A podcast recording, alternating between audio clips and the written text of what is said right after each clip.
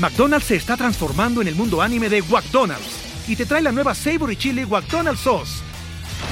Los mejores sabores se unen en esta legendaria salsa para que tus 10-piece chicken wack papitas y Sprite se conviertan en un meal ultra poderoso. Desbloquea un manga con tu meal y disfruta de un corto de anime cada semana. Solo en McDonald's. baba ¡Go! En McDonald's participantes por tiempo limitado hasta agotar existencias.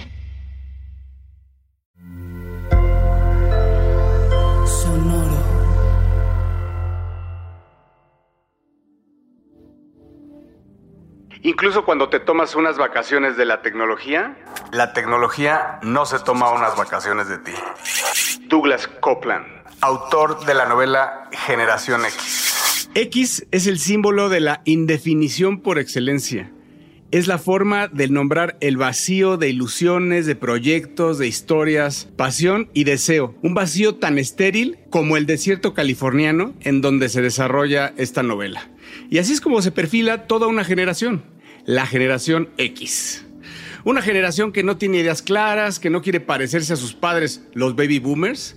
Una generación que en un momento lo tiene todo bien y al observar algo que está en contra de sus ideales, se va, huye, no sabe lo que quiere, no está conforme con ninguna forma de vida, vive como en un mundo surrealista, de sueños, esperando siempre un buen trabajo, un buen cheque y su jubilación. Bienvenidos, bienvenidas, bienvenides a este nuevo episodio de Mundo Futuro un podcast hecho con todo cariño por la generación X, para la X, para la Y y para la Z. Mi nombre afortunadamente sigue siendo Jorge Alor, grabando desde la Ciudad de México y un miembro honorario de esta generación X y uno de los primeros influencers, si no es que el primer influencer de la tecnología cuando ni siquiera existía la palabra influencer, el señor Jaime Limón, siempre puntual a la cita de Mundo Futuro desde Seattle, Washington. James, ¿cómo estás? Hola, don Jorge, don Mario, don Emilio. Pensé que ibas a decir antes de que existiera la palabra tecnología y entonces ya iba a sonar como a dinosaurio, pero, pero ahí está cerca, ahí está cerca. Cerca, cerca. Sí, sí, sí. Y quiero presentarles también a otro miembro del board de la generación X. Con ideas claras, pero que sigue encontrándose y descubriéndose día con día. El creador de la frase cultura digital, filósofo, gamer, trader y amante del buen whisky. El señor Mario El Zorro Plateado Valle desde Silicon Valley. Mayito. Que el poder de la criptomoneda esté con todos vosotros, damas y caballeros, que los precios eh, de el Bitcoin y el Ethereum no les estén partiendo su chingada madre. Ojalá que todo el mundo esté muy contento por todo lo que está sucediendo a nivel mercados de criptomoneda. Vamos a hablar de eso un poco. Me da muchísimo gusto estar el día de hoy con mis dos seis, que ellos sí pertenecen a esta generación X. Yo soy ya, de hecho, millennial, muy, soy de los primeros millennials. Eh, nos llaman algunos chavorrucos, pero bueno, estos dos sí pertenecen, eh, son miembros fundadores de esa generación X de Douglas Copeland. A mí me gusta mucho aprender de ellos, escucharlos como las personas sabias que son. Y bueno, pues muy contento de estar aquí solicitándoles como siempre, a mí me toca solicitarles ese bolillo que nos ayuda a más o menos medirle, como decía mi abuelita, el agua a los tamales. Y esa agua en los tamales significa qué tanto le está gustando esto que es. Bienvenidos y bienvenidas Mundo Futuro, el principio del fin. Prueba, prueba, prueba. Grabando. Ok, ok, ok. Sale. Mundo, mundo futuro. Mundo futuro. El principio del fin. Es una producción de Sonoro. Con Jorge Alor, Mario Valle y Jaime Limón.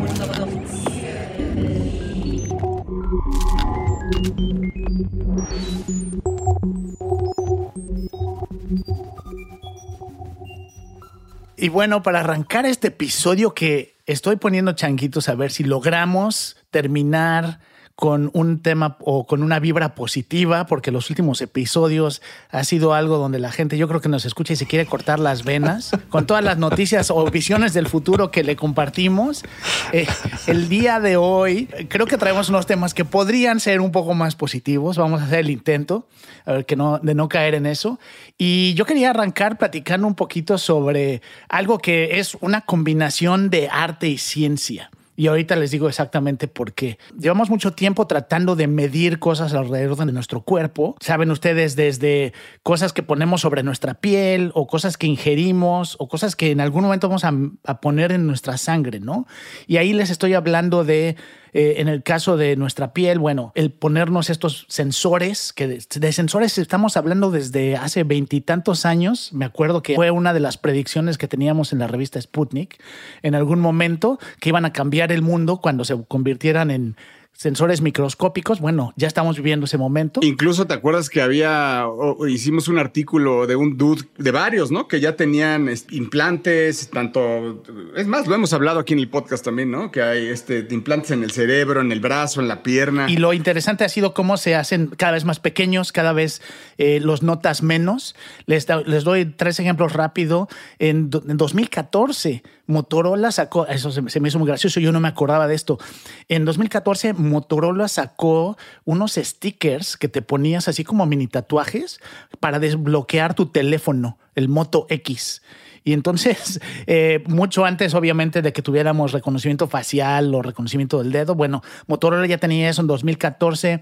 En 2010, desde 2017 ya había una compañía que eh, tenía una, una pastilla aprobada que te podías tomar y traía un sensor y que mandaba señales. Estamos hablando de 2017. Y hoy en día tú puedes entrar, hay una compañía, por ejemplo, que se llama Exoskin, que hace unas camisetas eh, que básicamente hacen lo mismo que hoy hace a lo mejor tu Apple Watch o tu reloj, que mide todo, ¿no? Mide tu ritmo cardíaco, respiración, pasos, a un detalle muy impresionante y es una camiseta que te pones, que no tiene que estar conectada a nada. Todos estos avances a mí me recuerdan muchísimo a Kevin Kelly y esta tendencia de medirse a sí mismo. Claro. Yo creo que ni siquiera el mismo Kevin Kelly se imaginaba a qué grado íbamos a llegar con todos estos avances y todos estos cruces algorítmicos y de Big Data, etcétera, ¿no? Porque a lo mejor a lo que él siempre estaba apuntando era la medición de uno mismo por sí mismo y utilizar tu propia data para ti nada más. Kevin Kelly nunca se imaginó, nunca se imaginó, o por lo menos no que yo recuerde, nunca plasmó la interoperabilidad de los datos de medición de todas estas características, no sea de dormir o del desempeño físico o de lo que comes, etcétera. Estamos hablando de una tendencia que de la que Kevin Kelly, este eh, legendario editor, uno de los creadores y fundadores de la revista Wired, eh, hizo con este eh, Measure of the Self. Y bueno, pues la verdad es que yo creo que ni él se imaginaba a qué grado íbamos a llegar, ¿no? Justo estoy viendo un libro que tengo de Kevin Kelly que se llama What Technology Wants. Dice que technology is a living force that can expand our individual potential. El famoso Technium en ese libro define a este movimiento, digamos, casi vivo como tecnología, al Technium, ¿no? Y este Technium es esa como voluntad que en realidad es el colectivo de fenómenos tecnológicos que se nos salen un poco de las manos. Y bueno, conectando un poquito lo, que mencionaron ustedes, todos estos movimientos que ya llevan mucho tiempo, estamos hablando de que Kelly lo habló, ya, tiene décadas, ¿no? Sí, finales de los 90. Sí, ya tiene décadas. Bueno, ¿y cómo conecto esto con lo que les dije al principio de la tecnología y el arte? Bueno, hace muy poco, hace un par de semanas, la Universidad de Texas en Austin presentó un nuevo sistema, o bueno, una nueva aplicación de tatuajes lo que ellos están llamando tatuajes digitales. Entonces, imagínense ustedes estos tatuajes temporales que hoy ya conocemos, que vas y le pones a una cosa que es como un sticker, le pones agua, te lo pegas sobre la piel, lo aplicas muy bien y te dura a lo mejor una semana, un mes, dependiendo de qué tecnología. Bueno, ellos están utilizando algo que se llama grafeno, que es un tipo como de grafito, y el grafeno lo que hace es que les permite mandar electricidad y también tener sensores dentro del grafeno. Y lo que están tratando de hacer entonces es que se minimice, porque ahorita que platicamos de todos estos instrumentos que te pueden medir el reloj, el anillo, todas estas cosas, pues son cosas que te tienes que poner, que sientes que traes puestas, ¿no? Imagínense entonces soluciones donde son realmente un tatuaje que te pegas, un tatuaje que temporal que te pones y que puede hacer varias cosas. Puede desde mandar información hasta mostrarte la información en el mismo tatuaje, tal vez cambiando de color. Y muchas de las de los usos que están buscando es monitoreo de salud. Obviamente están arrancando, y se me hizo interesante el caso, en personas mayores o en bebés, por ejemplo, donde a lo mejor es muy incómodo para un bebé o para una persona mayor que se pueda quitar o traer puesto algo. El ponerles este tatuaje permite entonces que si el bebé a lo mejor en la noche está teniendo problemas al respirar o, la persona mayor tiene problemas con, de azúcar, todo esto se puede medir y el tatuaje va entonces a mandar la información. Entonces ya estamos pasando de, de, necesitar un aparato externo a ti a simplemente poner algo que es como un tatuaje y ese tatuaje funcione para diagnosticar. Y que por eso no llegó el, lo que decíamos que eran los sensores implantados, pues no tenía sentido, ¿no? ¿Sabes quién habla mucho de eso? También lo, de quien hemos hablado mucho, de David Sinclair en su libro. En más, en su podcast, él está patrocinado por ese sticker, que no sé si es el mismo, ¿eh? porque incluso él dice que el sticker te puede advertir sobre un posible infarto, ¿no? Y también está conectado al azúcar en tiempo real y a varias cosas que van a ir subiendo el colesterol y van, la tendencia es que vayas monitoreando todos tus niveles en tiempo real. Me encanta el tema. A mí me encanta la idea de pensar que la posibilidad creativa de esto, ¿no? Imagínate crear un tatuaje donde te pones un termómetro y solamente se pone rojo si tienes fiebre, ¿no? Poniéndome muy simplista. O de plano, a lo mejor que se te dibuje con tinta indeleble primero y después que se te dibuje una calavera si ya te vas a morir, por ejemplo, ¿no? Y entonces que el síntoma muy claro sea que si ya te apareció en el tatuaje la calavera, ¿no? Es, empiézate a despedir, mi hermano, porque entonces ya vas a empezar a colgar el tenis. Vi en la semana también ahí unos dudes que se llaman Bang Bang Tattoo ahora, les platico, que están creando todo el hype del mundo. Vaya, este, en su Instagram. Métanse, tiene 2.5 millones de followers. Lo que están levantando lana es para hacer un Magic Ink, se llama Tattoo Magic Ink, una tinta mágica de tattoo. Y lo que están haciendo es pues creando este tattoo que se puede cambiar Imagínense así, así como lo escuchan. Es un tatú que de alguna forma puede ser eh, reescribible, rewritable, le dicen ellos. Y el, que fue el ganador para ser el primer dude sobre la Tierra que se ponga un tatuaje rewritable es alguien que pagó 100 Ethereums eh, la semana pasada. Y bueno, vamos a ver porque también les queremos decir que pues no encontramos mayor información, está raro, ¿no? Está raro, está, pues, se ve seria la página, pero pues la verdad es que no vimos nada más, no han develado nada. ¿Te acuerdas, Vallito, así como cuando Magic Leap, mucho hype, mucho hype y a la mera hora no entregaron? Eh, mucho, pero así está, esta está, está rara, pero pero está interesante. Incluso tienen un quote ahí de, como esta frase de Arthur C. Clarke que dice que mucha tecnología ya es parecida a la magia. ¿Cómo es? Sí, tal cual, que no es diferente a la magia. Pues a ver, habrá que seguirlos de cerca. Update para todos sobre tatús. McDonald's se está transformando en el mundo anime de McDonald's y te trae la nueva Savory Chili McDonald's Sauce. Los mejores sabores se unen en esta legendaria salsa para que tus 10-piece chicken wack papitas y Sprite se conviertan en un meal ultra poderoso. Desbloquea un manga con tu meal y disfruta de un corto de anime cada semana. Solo en McDonald's. baba ¡Go! En McDonald's participantes por tiempo limitado hasta agotar existencias. Estás escuchando. Estás escuchando. escuchando. Mundo futuro. Mundo futuro. Aquí Diosito que me ayude con este tema porque está complicado, pero en afán de darles este podcast con esperanza, quise hablar de, algo que me llamó mucho la atención y me llegó Mario en el mailing de Diamandis que manda semanalmente y no sé si lo leyeron, pero pues habla de que vamos a derrotar al cáncer, ¿no? Y habla que es, pues, vaya, te pone en contexto de esta enfermedad que solo en Estados Unidos habrá 1.9 millones de nuevos casos por año y que va en aumento, ¿no? Y que si hablamos de números globales, pues estamos hablando de 9.5 millones de personas que mueren anualmente de cáncer. O sea, sin duda es, como dicen, the C word. De verdad que la humanidad completa le tenemos pavor, miedo y muchísimo respeto. Así que en su mail dice que hay seis puntos focales por donde le estamos pegando por todos lados, porque pues si bien ya habíamos hablado en este podcast que era algo de lo que es el, el principio del fin del cáncer, pues ahora sí, realmente él está como muy metido en esto, ¿no? El primero le dice inhibidores de puntos de control Y básicamente esto lo pusieron en marcha para la gente que tiene cáncer de colon. Se ha dado un tratamiento que se llama Dostarlimab. Y este tratamiento específicamente para este tipo de cáncer ha curado al 100% de la gente que se ha sometido al dicho tratamiento. Entonces, ese es como el, el primer punto en donde él dice con este tratamiento, con este medicamento, ir avanzando a otros tipos de cáncer. Es importante saber que el 100% de las personas que han tratado ha salido adelante. Eh, otros son las vacunas. Resulta que en la superficie de las células tumorales con cáncer eh, están repletas de unos antígenos que son las células T, que son las células T son las que libera nuestro propio eh, sistema inmune en, nuestro organismo para adherirse a los antígenos y parar los tumores, ¿no? Entonces lo que se hace, y no quiero meterme de verdad y pido una disculpa porque no soy doctor, pero lo que hace la vacuna es que va y encuentra estos, le dicen neoantígenos, que son lo que se forma para formar las células T, y lo que hace es que los copia y los pega para después inyectártelos y darte realmente una vacuna de lo que en tu cuerpo específicamente está haciendo que forme estas células. Entonces lo que hace es que acelera el crecimiento de las células que van a frenar al cáncer, ¿no?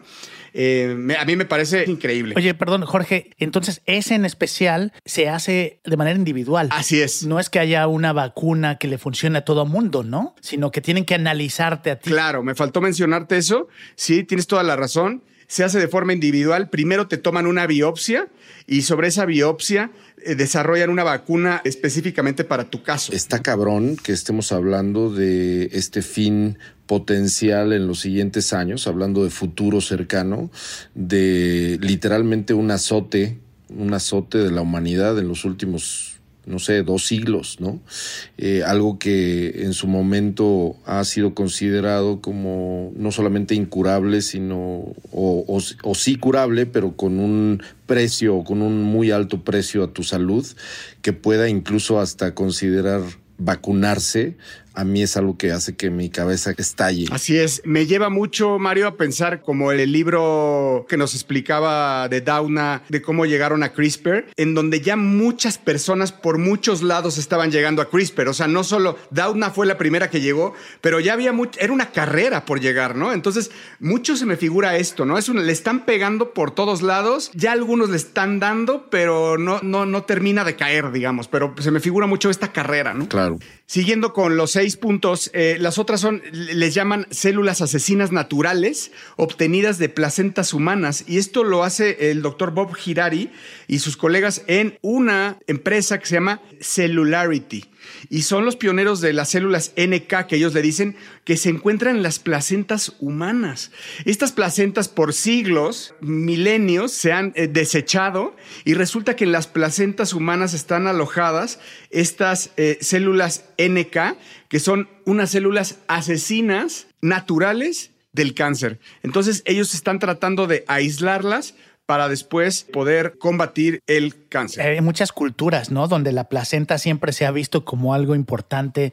De hecho, hay grupos que el papá se come la placenta cuando nace el bebé. Hay como que unos rituales muy, muy interesantes. Para variar los hombres agandallándose, güey, ahí. Este... Bueno, puede ser el papá, puede ser la mamá, pero siempre ha habido como, como que había esa sensación de que había algo de poder, ¿no? En la placenta. Exacto. Qué increíble que ya haya el estudio, ¿no? Que demuestra cómo puede funcionar. Dice que hay unas células NK ordinarias que tenemos, pues las células NK de las placentas, pues tienen muchísima más potencia que las normales y estas NK son las que rompen las células tumorales, ¿no? Que tienen este cóctel tóxico que, nos hace tanto daño, ¿no? Entonces, esta empresa, por si quieren echarle un ojo, se llama Cellularity.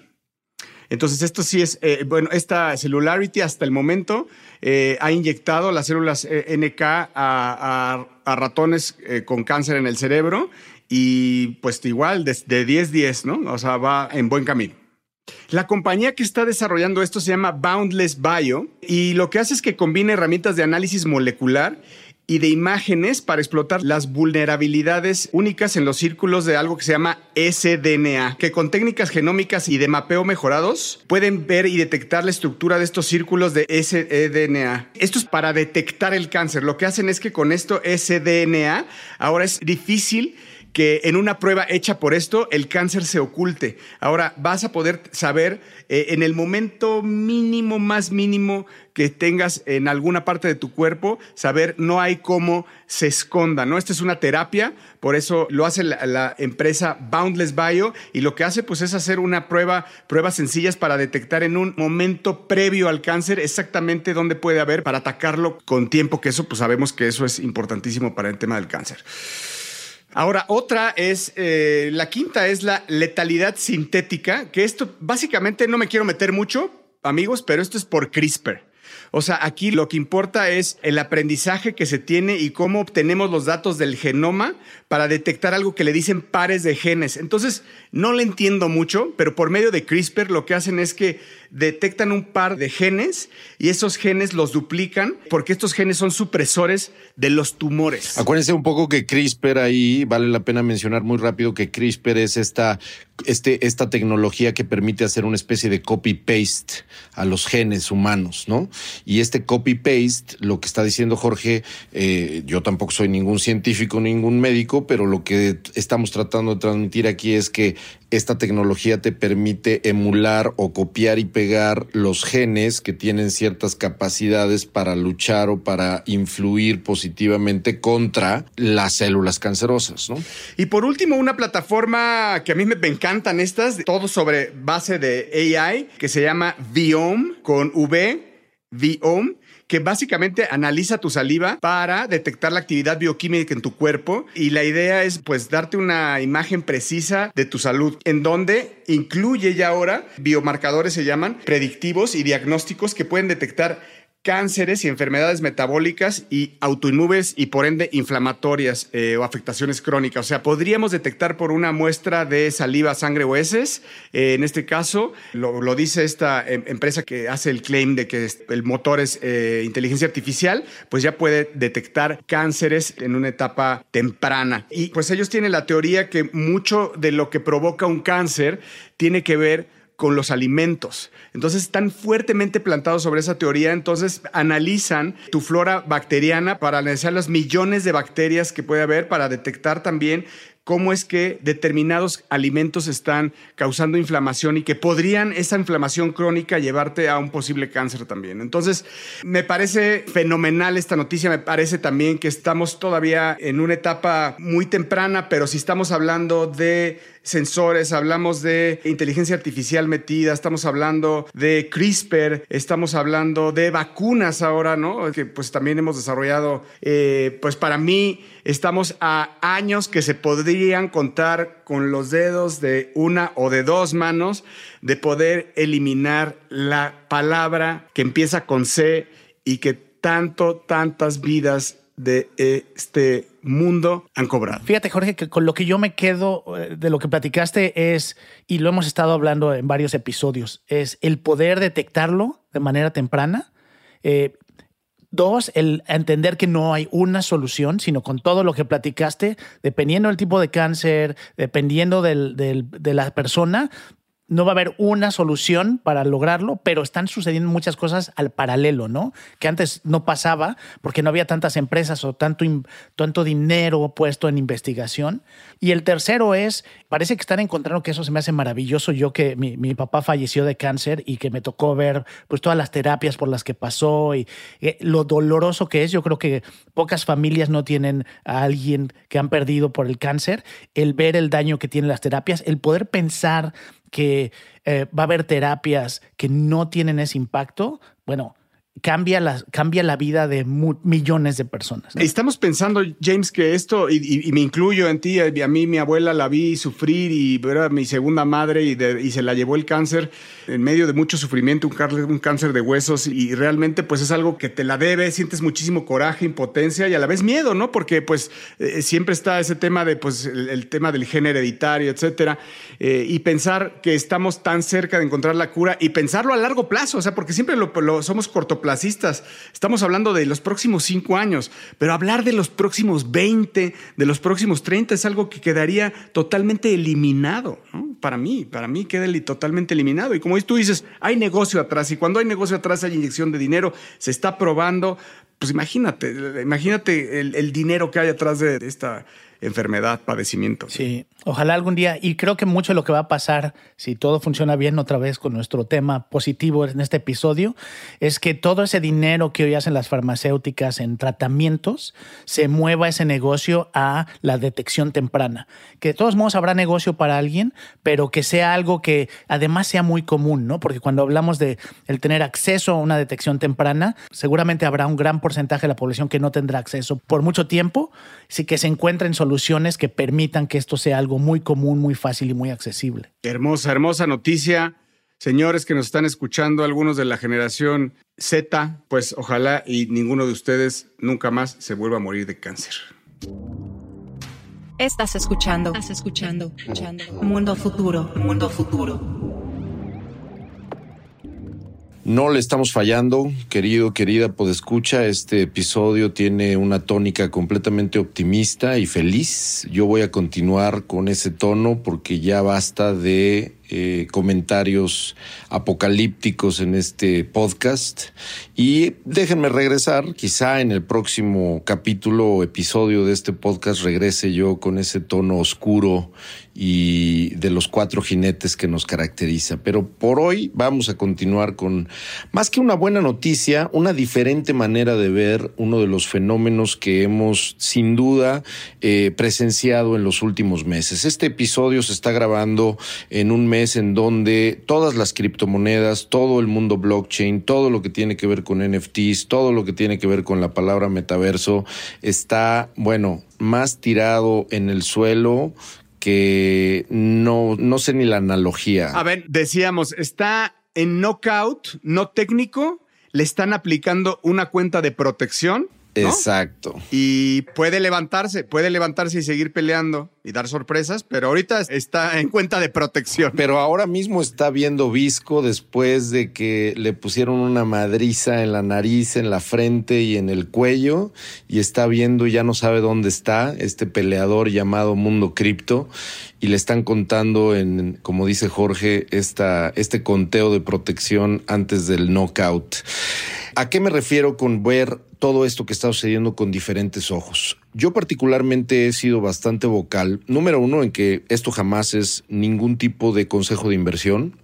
Las apreciaciones que yo particularmente hago y que me dedico a las inversiones, es importante que quede claro que ni en este ni en otro medio tienen que ver con ningún tipo de sugerencia o invitación a invertir en nada, pero sí he sido bastante vocal para describir los proyectos en blockchain que a mí me tienen más allá de la especulación de precio alrededor de las criptomonedas y de los tokens y de los NFTs, los proyectos que potencialmente pueden realmente ser muy interesantes alrededor de este fenómeno blockchain. Y uno de ellos es, eh, para mí, Cardano, ¿no?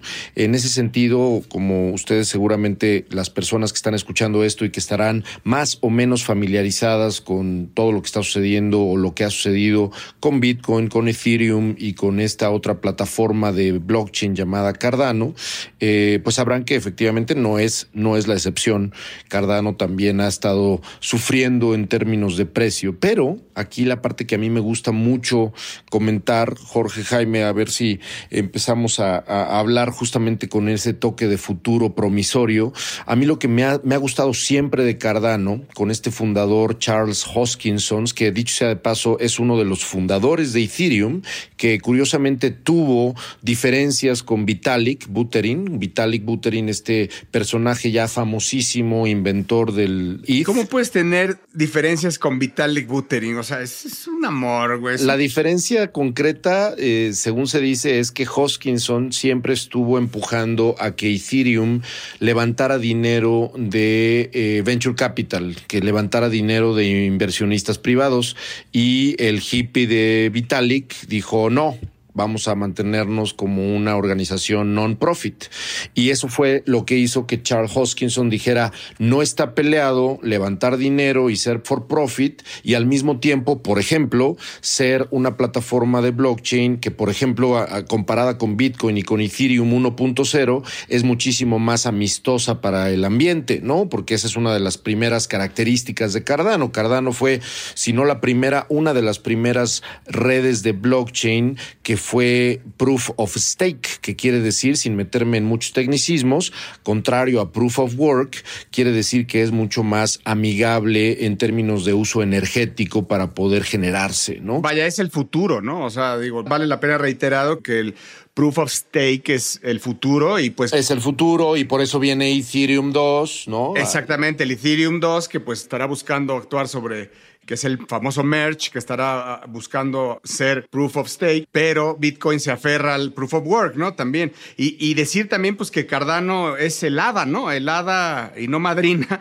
Madrina la que, la, que trae 60% menos ahorita, el pobre, ¿va? Pues la madrina. la madrina es la que, los que compraron en 60 mil dólares, güey. Entonces, decir que el, proof of stake de, de, Cardano es para, para minar ADA. Exactamente. ADA es, digamos, el símbolo de Cardano, que está, eh, que, fue, que fue nombrado en honor a Ada Lovelace, que es esta matemática del siglo XIX, por cierto, hija del poeta, eso yo no sabía, fíjense, Ada Lovelace es hija... De, Blake, ¿no? No, Lord Byron. De Lord Byron, sí es cierto, de Lord Byron. Hija de Lord Byron. Que además decían que, que Lord Byron la criticó muchísimo, ¿no? O sea, era una gran escritora también, pero que al final ella... Lo suyo eran los algoritmos y fue, eh, es, es, acreditada como la primera persona, no solamente mujer, sino la primera, el primer ser humano que escribió un programa de cómputo tal cual. ¿no? es increíble este, esa historia, porque no ha de ser fácil este, ponértele al, pedo al Lord Byron. ¿no? no, no, debe haber sido fácil, sin duda.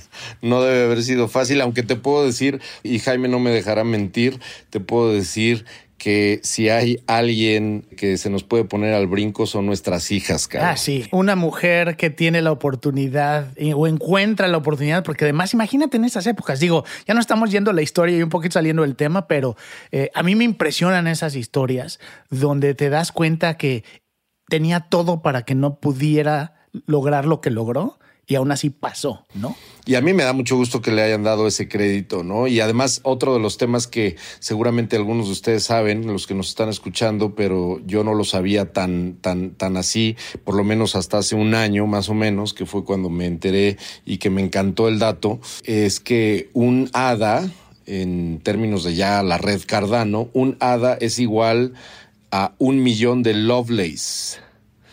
O sea, así como, así como hay, hay satoshis que forman a un Bitcoin, un millón de Lovelaces forman un hada, ¿no? Está bonito, está esa parte me encanta, esa parte me encanta. Y bueno, Cardano también, hablando de la historia de Cardano, este nombre de Cardano también fue atribuido, o más bien fue nombrado en honor a otro matemático, pero este del siglo XIV, un italiano que fue el inventor, fíjense ustedes, de el candado de combinación.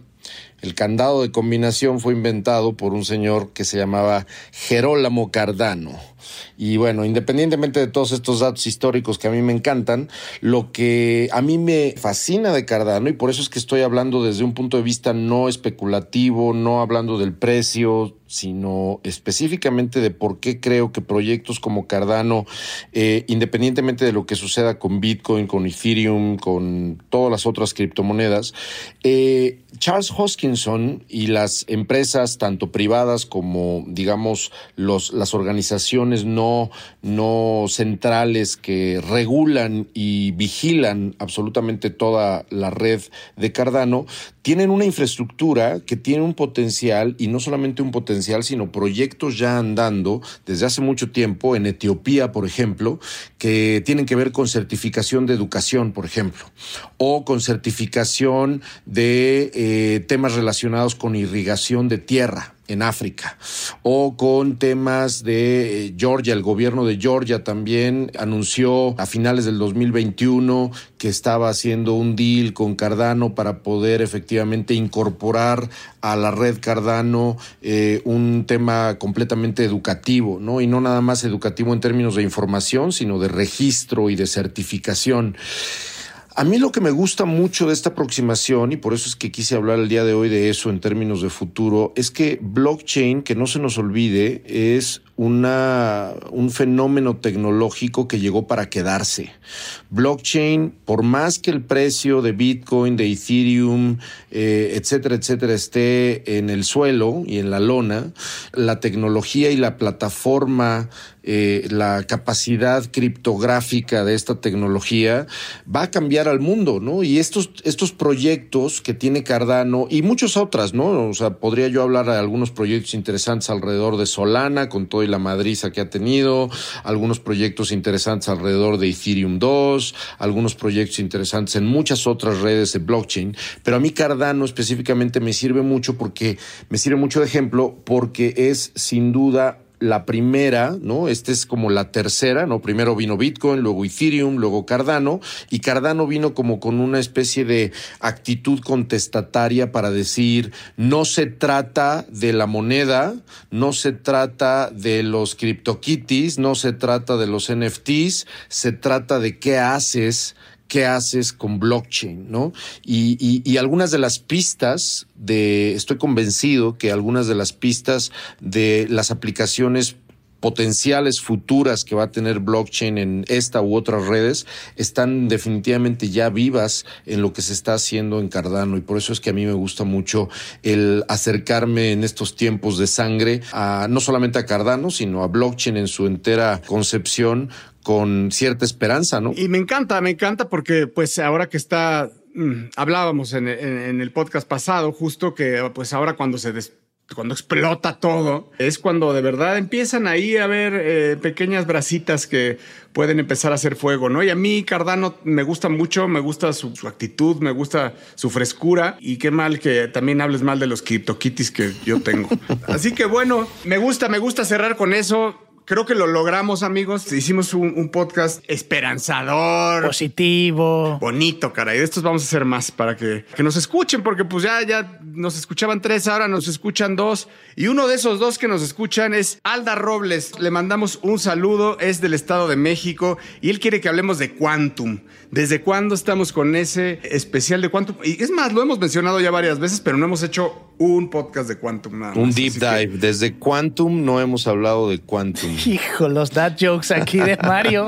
Hijo. Haciendo honor al, al, al a la generación X, güey. Al, mismo Douglas Copeland. Pues muchas gracias, muchas, muchas gracias. Gracias James, gracias Mario, gracias Emilio Miller en la producción. Suscríbanse al podcast, por favor. Síganos en Twitter. Si quiere usted eh, escuchar la sapiencia, como usted eh, acaba de escuchar al señor Mario Valle, es arroba Bill Benny. Si quiere escuchar, si quiere leer El Futuro, eh, es arroba Mr. Lemon para seguir a Jaime Limón, un, un servidor arroba El Padrino. Este episodio se llamó Mundo Futuro, el principio del fin.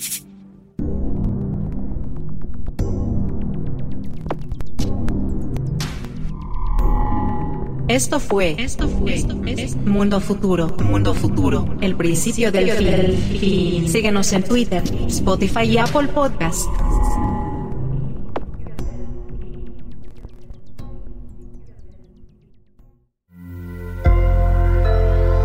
Sonoro. With the Lucky Land slots, you can get lucky just about anywhere. This is your captain speaking. Uh, we've got clear runway and the weather's fine, but we're just going to circle up here a while and uh, get lucky. No, no, nothing like that. It's just these cash prizes add up quick. So I suggest you sit back, keep your tray table upright, and start getting lucky. Play for free at LuckyLandSlots.com. Are you feeling lucky? No purchase necessary. Void where prohibited by law. 18 plus terms and conditions apply. See website for details.